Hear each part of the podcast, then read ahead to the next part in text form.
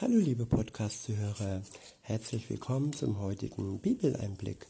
Schön, dass ihr wieder dabei seid, schön, dass du wieder zuhörst. Heute habe ich ein Kapitel aus dem Alten Testament.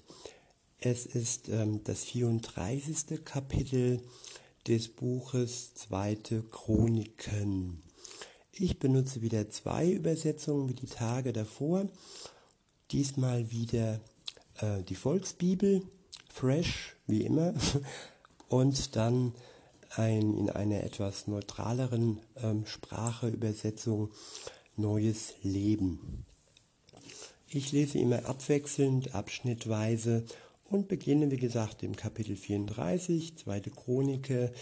Ähm, der erste Abschnitt ist überschrieben mit in der Volksbibel Präsident Joschia räumt mit den Plastikgöttern auf.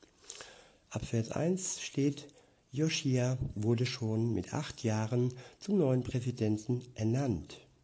Er regierte 31 Jahre von Jerusalem aus das Land. Joschia war gut drauf und lebte so, wie sein Vorbild David es auch gemacht hatte, indem er so lebte, wie Gott es gut findet. Er hielt sich ganz radikal an die Gesetze und Regeln von Gott. Als er acht Jahre lang an der, Nacht, an der Macht war, da war er echt noch ziemlich jung, fragte er sich ernsthaft, was es mit diesem Gott auf sich hat, zu dem auch sein Vorfahr David schon immer gebetet hatte. In seinem zwölften Jahr als Präsident räumte er in Juda und Jerusalem auf. Alle Plätze, wo irgendwelchen, wo irgendwelchen Göttern geopfert wurde, selbstgemachte Plastikfiguren, zu denen die Leute beteten, alle Astrologiebücher und so weiter wurden von ihm komplett verschrottet. Er beauftragte auch ein Abrissunternehmen, das die Opferplätze von diesem Plastikgott Baal weg sprengen sollte. Die Opfertische, wo für Baal Räucherkerzen geopfert wurden, ließ er mit Presslufthämmern zu Kleinholz verarbeiten. Die Figuren von diesen Plastikgöttern ließ er durch einen Schredderer jagen und die Brösel, die unten rauskamen, wurden auf die Gräber von den Leuten gestreut, die zu diesen Teilen gebetet hatten. Das waren ja wirklich krasse Zustände. Und ja, dieser sehr, sehr junge Präsident, Machthaber, hat sich in sehr frühen Jahren schon gefragt, was es denn mit diesem Gott seiner Vorfahren, seines Vorfahren Davids auf sich hat. Und so wie es aussieht, hat er sich sehr früh und jung entschieden für Gott und ja, ganz radikal in seinem Machtbereich, in seinem Landbezirk aufgeräumt und all die Plastikgötter schreddern lassen und hat sie dann äh, auf die Gräber derer zerstreut, die an diese Plastikgötter geglaubt haben. So nach dem Motto, ja, das bringt eigentlich gar nichts und im Endeffekt haben sie wirklich an tote Objekte totes äh, äh, geglaubt, weil es nur einen wahren und lebendigen Gott gibt und das ist der Gott der Bibel. Und das hat dieser junge Mann sehr früh schon erkannt. Weiter heißt es dann, die Leichen von den Priestern, die auf den Opfertischen diesen Pseudogöttern Sachen geopfert hatten, wurden auf den gleichen Opfertischen verbrannt. Ja, so nach dem Motto, man erntet, was man sät. Wenn man zu Lebzeiten falschen Göttern äh, anbetet, dann wird sich Jesus nicht für einen aussprechen können, weil er eben keine Beziehung zu diesen Menschen hatte, welche ähm, falschen Göttern Opfer gebracht haben. Insofern ist es immer wichtig, dass man sich zu Lebzeiten für Jesus entscheidet und nicht dieses falsche Bild in sich trägt, der liebe Gott, der doch alle aufnimmt, egal wie ihr Leben so gelaufen ist. So ist es nicht. Weiter heißt es, ähm, auf die Art macht Joschia Juda und Jerusalem wieder sauber. Das Ganze zog er auch im Nordreich Israel in den Städten von Manasse, Ephraim, Simeon und Naphtali durch. Er ordnete sogar Hausdurchsuchungen an. Ups. Bei allen Familienstämmen im Norden ließ er die Opfertische kaputt hauen, Plastikgötter wegsprengen und Tische, wo Räucherkerzen für Plastikgötter abgebrannt wurden, in Stücke hauen. Als der Job erledigt war, kam er wieder zurück nach Jerusalem. Soweit der erste Abschnitt ähm, aus der Übersetzung Volksbibel. Nun folgt der gleiche Abschnitt aus der Übersetzung Neues Leben. Der erste Abschnitt ist dort überschrieben mit Joschia herrscht in Juda. Ab Vers 1 steht, Joschia war acht Jahre alt, als er König wurde, und er regierte 31 Jahre in Jerusalem. Er tat, was dem Herrn gefiel, folgte dem Beispiel seines Stammvaters David und ließ sich in keiner Weise vom rechten Weg abbringen. Im achten Jahr seiner Herrschaft, als er noch sehr jung war, begann Joschia, den Gott seines Stammvaters David, zu suchen. Ja, und diese Ausdrucksweise ist auch wichtig. Also gut, wenn man zwei Übersetzungen nebeneinander hat. Er begann Gott, den Gott seines Stammvaters David zu suchen. Und das ist wichtig, dass man auf der Suche nach Gott ist, der sich gerne finden lässt. Aber ohne Schritte auf ihn zuzugehen, ohne ihn zu suchen und wirklich diese, diese Wahrheit und diesen Schatz der in der Bibel sich erstreckt, zu erforschen und zu suchen, um ihn dann zu finden, ja, geht es leider nicht. Gott hat für euch, für mich, für jeden immer eine offene Tür, ein offenes Ohr, aber er ähm, fällt jetzt sozusagen nicht äh, mit der Tür in euer Haus, sondern er wartet, bis ihr ihn besucht, bis ihr ihn sucht, wie in diesem Falle. Und weiter heißt es dann, im zwölften Jahr dann fing er an, Juda und Jerusalem zu reinigen, indem er die äh, Höhenheiligtümer, äh, die Asherah, Asherah-Bilder und die geschnitzten und gegossenen Götzenbilder zerstörte. Er sorgte dafür, dass die Altäre für die Baalsbilder und ihre Räucherstätten niedergerissen wurden, und er zerschlug die Ascheralbilder und die geschnitzten und gegossenen Götzenbilder, zermalmte sie und verstreute den Staub über den Gräbern. Ja, und das Wort Staub finde ich ja auch nicht schlecht. Ja, wir, jeder Mensch wird am Ende zu Staub sein Körper zerfällt, ob er nun äh, verbrannt wird oder ob er nun ja im Grab äh, langsam äh, sich auflöst, sag ich mal. Und genauso ist es auch mit den Götzenbildern. Diese falsche, falschen Götter, die man so anbeten kann, auch sie zerfallen in Staub. Das Einzige, was wirklich ewiglich ist, das ist Gott selbst und wenn wir uns zu ihm bekennen, ist es dann unser ewiges Leben, das er uns schenkt. So, weiter heißt es dann ab Vers 5. Dann verbrannte er die Gebeine der Priester auf ihren eigenen Altären. So reinigte er Juda und Jerusalem. Genauso verfuhr er in den Städten von Manasse, Ephraim und Simeon und auch in Naphtali. Er zerstörte die Altäre und die Ascheralbilder, zerschmetterte die Götzen zu Staub und riss im ganzen Land Israel die Räucherstätten ein. Dann kehrte er nach Jerusalem zurück. So, jetzt geht's weiter mit der Übersetzung Volksbibel. Ab Vers 8 heißt es da, als Joschia 18 Jahre lang an der Macht war, startete er mit umfangreichen Renovierungsarbeiten am Tempel.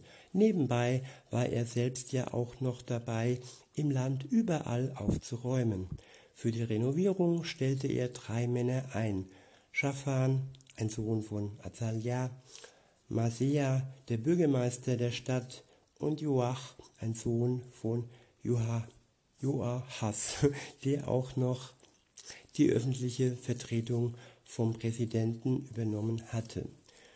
Die stellten dann einen Antrag beim Oberpriester Hilkia und bekamen von ihm das Geld ausgehändigt, was für die Renovierung vom Tempel gespendet worden war.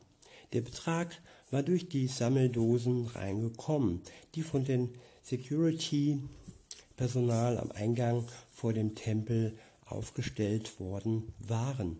Alle Mitglieder von den Familienstämmen Manasse, Ephraim und den anderen Stämmen aus dem Norden, wie auch Juda, Benjamin und die Bewohner von Jerusalem hatten dort ihre Kohle reingeschmissen. Das Geld wurde an die Architekten weitergeleitet, die den Auftrag für die Arbeiten bekommen hatten. Davon wurde dann das Gehalt von den Handwerkern und Bauarbeitern bezahlt. Auch das Material, was für die Renovierung gebraucht wurde, wurde dann gekauft. Das betraf das Holz, die Riggisplatten und die Dachbalken, die dringend erneuert werden mussten. Joshua wollte den Tempel von seinem Gott wieder richtig schön machen, denn bei Joshuas Vorgängern war der echt vernachlässigt worden und deswegen total heruntergekommen. Die Bauarbeiter arbeiteten alle sehr genau und pingelig. Die Priester Jahat und Obdaya aus der Familie von Merari sowie Secharia und Meschulman aus der Familie vom Kehat beaufsichtigten die Arbeiten. Einige Tempelangestellte legten im Tempel die ganze Zeit Musik auf, damit zu den Beats die Arbeit der Leute schneller ging und mehr Spaß machte. Was für ein cooler ähm, ähm, ja, Nebensatz mit der Musik, die während der Arbeit mit den Beats äh, den Arbeitern den Spaß noch ein bisschen größer machte. Finde ich cool. Weiter heißt es, andere Tempelangestellte halfen mit, indem sie zum Beispiel an der Buchführung arbeiteten oder bei der Security aushalfen, wo sie gerade gebraucht wurden. Jo, gut, da werde ich jetzt nicht nochmal in der anderen Übersetzung vorlesen. Ich denke, das ist jetzt nicht so tiefgehend. Der nächste Abschnitt ist überschrieben mit Man findet zufällig ein altes Buch, wo die Gesetze drin stehen. Ab Vers 14 heißt es, irgendwann, als man das Geld aus den Spendendosen holen wollte, entdeckte der Priester Hilkia zufällig das Buch, wo die Gesetze von Gott drinnen standen, die er Mose damals gesagt hatte. Er ging damit zum Bildungsminister Schafan und sagte zu ihm, ich habe beim Aufräumen im Haus ein Buch von Gott gefunden, wo die Gesetze drin stehen, die Gott Mose gegeben hatte. Nachdem er Schafan das Buch in die Hand gedrückt hatte, brachte der das Teil dem Präsidenten. Herr Präsident, wir haben alles so gemacht, wie Sie es befohlen haben. Auch die Spenden und äh, auch die Spenden aus den Dosen wurden an die Architekten und Bauarbeiter ausbezahlt. Der Priester Hikia hatte jetzt beim Saubermachen zufällig ein Buch gefunden, wo die Gesetze von Gott drinstehen.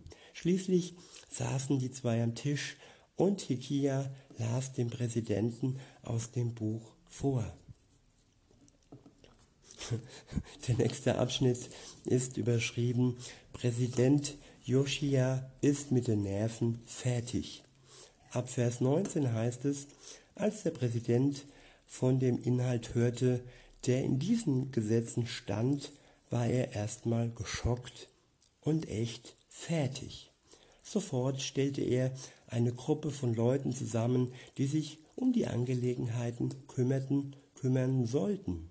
Mit dabei waren die der Priester Hik, Hiklia, sorry, Ayakam, der Sohn von Schafan, Achbor, der Sohn von Mischa, der Kanzler Schafan und Asja, der Ratgeber vom Präsidenten.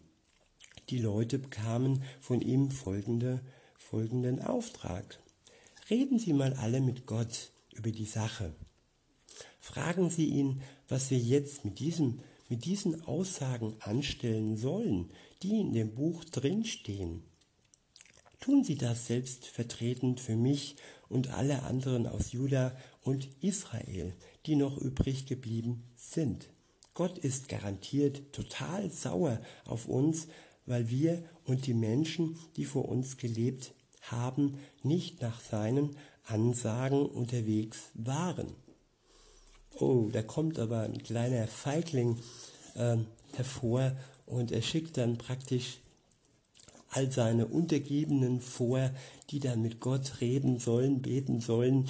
Und er schämt sich und ist total fertig mit den Nerven und ähm, ja, überlässt dann praktisch das Ganze seinen Untertanen. Ja, was der Gutes angefangen hat mit den Götzen, die er zerstört hat, das macht er jetzt eigentlich nicht äh, gut weiter, indem er die persönliche Beziehung zu Gott nicht pflegt und einfach nur fertig mit den Nerven ist. da bin ich dann auf die andere Übersetzung auch schon gespannt. Aber ich lese erstmal noch weiter. Weiter heißt es, wir haben ja fast nichts von dem getan, was in diesem Buch drin steht. Hilkia ging dann mal mit den anderen Männern, die der Präsident dafür ausgesucht hatte, bei der Prophetin Hulda vorbei. Sie wohnte in der Jerusalemer Neustadt. Shalom, ihr Mann, arbeitete mit ihrem Sohn Tokat und dem Enkel Hasra in einem Klamottenladen. Sie sagte zu den Männern, ihr könnt dem Präsidenten folgende Aussage von mir ausrichten. Alle angedrohten Strafen, die in diesem Buch stehen, wenn man die Gesetze nicht befolgt, werden passieren. Gott sagt, dass er diese Stadt und die Leute, die darin wohnen, kaputt machen wird. Er meint wörtlich, sie waren mir untreu, haben mich die ganze Zeit abziehen wollen. Irgendwelche Plastikgötter, die sich auch noch, die sie sich auch noch selber gebastelt haben, waren ihnen wichtiger als ich. Zu denen haben sie gebetet anstatt zu mir. Das hat mich echt sauer gemacht.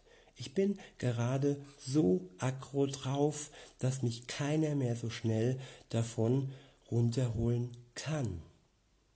Ja, Gott ist ein eifersüchtiger Gott und ähm, es ist eine heilige Eifersucht. Er möchte keine anderen sogenannten Plastikgötter neben sich haben. Er möchte von dir, liebe Zuhörerin, lieber Zuhörer, ein geteiltes Herz. Und nur wenn man wirklich klar Schiff mit Gott macht, kann man sich wirklich klar sein und sicher sein, dass er auf unserer Seite ist. Aber heutzutage ist in den Herzen ja so viel unterschiedliches Zeugs los. Da ist Yoga, da ist Esoterik, da ist Psychologie, da ist ja so viel und man hat so viele Plastikgötter, auch wenn's, wenn, wenn sie nur im Kopf oder im Herz sind, in sich drin. Und ja, dann ist auch Gott heute sauer und aggro drauf und das zu Recht, liebe Zuhörer. Aber das ist alles kein Grund zur Sorge, so wie es hier von diesem Machthaber äh, in die Tat umgesetzt wurde, dass er einfach all diese Götzen äh, ja zermalmt hat und zu Staub verarbeitet hat, so könnt auch ihr, liebe Zuhörer, all dies in eurem Herzen ausmisten. Und das ist ja die Voraussetzung, dass man nicht nur äußerlich alles aus der Stadt bereinigt, sondern dass man auch sein Herz bereinigt und sein Herz frei macht für Gott, für seinen Geist, der dann wirklich sich ausbreiten kann in euren Herzen, wenn ihr klar Schiff gemacht habt, wenn ihr zu dem Mist steht, um es in der Volksbibel auszudrücken, die so passiert ist in unserem Leben. Und äh, dann ist Gott wirklich ein gnädiger Gott, der uns gerne vergibt. Und dann ist er oder hat er auch keinen Grund mehr, äh, aggro drauf zu sein. So, weiter geht's. Ab Vers 26 heißt es, speziell für den Präsidenten, der euch hergeschickt hat, um eine Antwort von Gott zu bekommen, habe ich noch folgende Nachricht von Gott. Du hast die Ansage gehört, die ich über diese Stadt und die Leute, die dort wohnen, gemacht habe. Und dir war das nicht egal. Dich hat es echt betroffen gemacht. Du hast gezeigt, dass es dir wirklich ihre Leid tut und hast sogar geweint deswegen. Das ist der Grund, warum ich auf dein Gebet gehört habe. Der Grund, warum Gott unsere Gebete erhört, ist, weil es uns am Anfang unseres Glaubenslebens Lebens und auch dann zwischendrin ihre Leid tut. Wenn, wenn wir Mist bauen, dann ist es wichtig, dass es uns leid tut. Und wenn, wenn Gott unser reuiges Herz sieht, ein Herz voller Reue, dann, dann ist er gnädig. Und dann wird er unser Gebet erhören, wie auch in diesem Falle. Weiter heißt es, diese Katastrophe, die ich in dieser Stadt und mit den Leuten, die dort wohnen, passieren lassen werde, wirst du nicht mehr mitkriegen. Du wirst nämlich vorher noch ganz alt werden und in aller Ruhe sterben. Man wird dich auf demselben Friedhof begraben, wo alle Leute aus deiner Familie liegen. Die Männer gingen dann wieder zum Präsidenten und erzählten ihm, was Hulda, die Prophetin, gesagt hatte. Soweit dieser Abschnitt. Jetzt werde ich den Abschnitt noch vorlesen aus der Übersetzung Neues Leben. Ab Vers 8 heißt es da, im 18. Jahr seiner Herrschaft, beziehungsweise ich springe ein bisschen vor, da ging es ja mehr um so, so andere Sachen. Moment, ich springe zu, ich springe zu Vers 19 und dort steht, als der König hörte, was in dem Gesetzbuch geschrieben stand, zerriss er seine Kleider. Also hier ist der Unterschied ganz klar zu erkennen. Und ähm, wenn man in, in der Volksbibel liest, da war er fertig mit den Nerven, dann wird hier aber auch nochmal deutlich, dass ähm, das Zerreißen der Kleider ein sehr demütiger und ein sehr unterwürfiger und treuevoller Akt ist. Und äh, insofern ist es wichtig, diese Worte auch ähm, zu sehen und nicht nur die Sache mit den Nerven. Weiter heißt es dann in Vers 20, dann erteilte er Hilkia, Ahikam, dem Sohn Schaphans, Aschbor, dem Sohn Michas, dem Schreiber Schaphan und Asja, dem Diener der Königs, des Königs, folgenden Befehl. Geht und befragt den Herrn für mich und für den ganzen Rest Israels und Judas. Fragt ihn nach den Worten, die in diesem Buch stehen, das gefunden wurde. Der Zorn des Herrn richtet sich gegen uns, weil unsere Vorfahren dem Wort des Herrn nicht gehorcht haben und nicht nach dem Handeln, nach dem handelten, was in diesem Buch geschrieben steht. Da ging Hilkia und die anderen Männer in den neuen zweiten Bezirk von Jerusalem, um die Prophetin Hulda zu befragen. Sie war die Frau von Shalom, dem Sohn Tokats und Enkel Harkas, des Aufsehers über die Kleiderkammer. Hulda sagte ihnen, so spricht der Herr, der Gott Israels, sagt dem Mann, der euch geschickt hat, so spricht der Herr, ich werde über diese Stadt und ihre Einwohner all das Unheil jener Flüche bringen, die in dem Buch geschrieben stehen, das dem König von Juda vorgelesen wurde. Und diese Worte von Gott zeigen auch, dass er zu seinem Wort steht. Wenn er Gebote gibt, dann sollte man diese Gebote befolgen. Und wenn man wirklich ähm, ja, dagegen verstößt und keine Reue im Herzen hat, dann, ja, dann gibt es keine Gnade. Gnade entsteht nur durch Reue und nur, ja, wie der König, der in, in Sack und Asche, der sich die Kleider zerriss und dann am Ende von Gott dafür verschont wurde, weil er Reue gezeigt hat. Aber wie gesagt, ohne Reue keine Gnade. Und das ist gerecht. Und Gott ist ein heiliger und gerechter Gott. Weiter heißt es, denn sie haben sich von mir abgewandt und für andere Götter Weihrauch verbrannt. Sie haben mit ihren Taten meinen Zorn erregt. Mein Zorn wird sich über diesen Ort ergießen und nicht zur Ruhe kommen. Aber geht zum König von Juda, der euch gesandt hat, um den Herrn zu suchen, und sagt ihm, so spricht der Herr, der Gott Israels, Du hast meine Botschaft soeben gehört. Dein Herz war berührt und du hast vor Gott Buße getan. Ich wiederhole, dein Herz war berührt und du hast vor Gott Buße getan. Wenn wir im Wort Gottes lesen, wenn wir das Wort Gottes hören, dann wünscht sich Gott, dass es uns im Herzen berührt und dass es uns zur Umkehr leitet und vor der Umkehr kommt immer die Buße, die Reue. Weiter heißt es dann, als du seine Worte über diese Stadt und ihre Einwohner hörtest, hörtest, du hast Buße getan, deine Kleider zerrissen und vor mir geweint. Ja, Schuld bringt den Menschen auch dazu, dass er vor Gott weint. Das ist wirkliche Reue, wenn es einem wirklich von Herzen leid tut und man sogar Tränen vergießt. Weiter heißt es dann, deshalb habe ich dich erhört, spricht der Herr. Gott erhört uns, wenn wir Buße tun.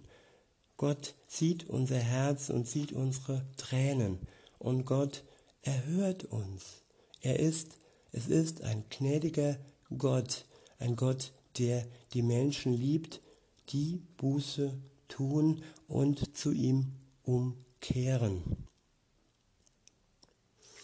Weiter heißt es, ich will das vorausgesagte Unglück erst nach deinem Tod über diese Stadt und ihre Einwohner kommen lassen.